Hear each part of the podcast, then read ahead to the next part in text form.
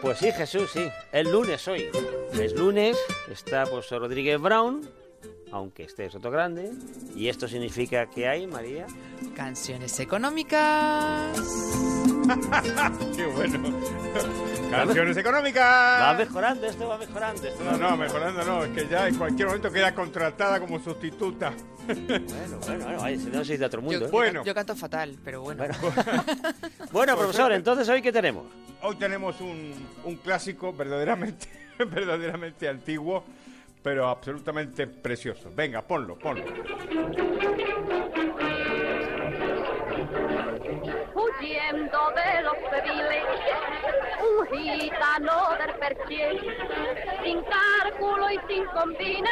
El gramófono, que le hemos estado dando un poquito de aceite, ¿veis? Que suene, que suene, que suene. En un corral de gallinas. ¿Y qué es lo que allí encontró? Pues una pavita fina y a un pavo le hacía el amor. Bueno, sí, señores, échale guindas al pavo de Imperio Argentina y Miguel Ligero. Esta es una, una canción de la película Morena Clara de 1936. La película se estrenó muy poquito antes de la Guerra Civil y durante mucho tiempo fue el mayor éxito comercial del cine español. Y, y entre otras cosas fue un éxito por, por las canciones que tenía. Las canciones, el director ahí, Florian Rey, le pidió ayuda nada menos que a Juan Mostazo, el famoso músico sevillano, el autor de Mijaca, en fin, un, un- un tipo extraordinario. Y- y- y la película, la, la fama que, que tiene, entre otras cosas, eh, es, es- es por estas canciones preciosas. Bueno, pues esta canción, Échale guindas al pavo, una canción eh, aparentemente cómica, es una canción con un fondo económico importantísimo que tiene que ver con la propiedad privada y las instituciones.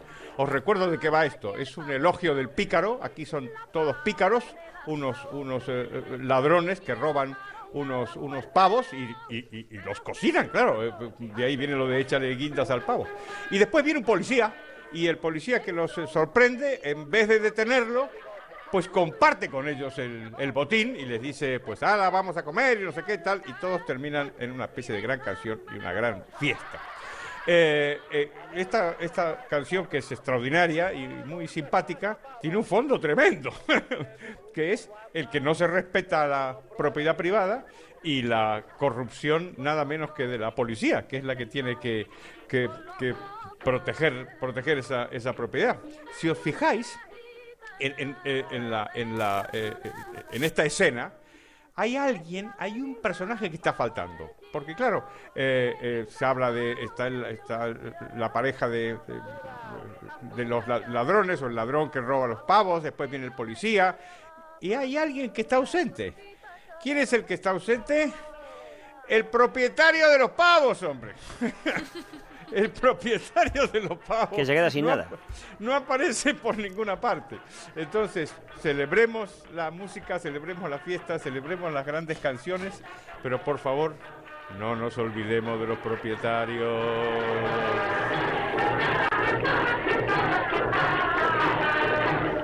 Y hemos terminado por hoy.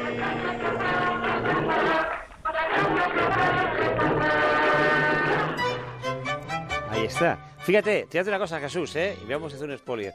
Hemos retrasado casi 90 años. Pues el lunes que viene me temo que queremos a- avanzar otros 90 para adelante en el futuro. No voy a decir nada más. no diga más. No, diga nada, ¿verdad, despistas, profesor? no No más. Por cierto, profesor, eh, le advierto, un oyente, Luis Charro, dice, María, no tengas complejos, que el profesor no es precisamente un jilguero. O sea, Te aseguro que Luis no me ha oído cantar. No. Que mi madre siempre me dice, "Reci- Bueno, bueno. recita, hija, recita. Qué bueno, eso te dice tu madre, qué bueno. Sí, profesor. bueno, pues hemos Vale, llegado vale, pues a las 10 menos 20, 9 menos 20 en Canarias. Onda Cero, la brújula de la economía.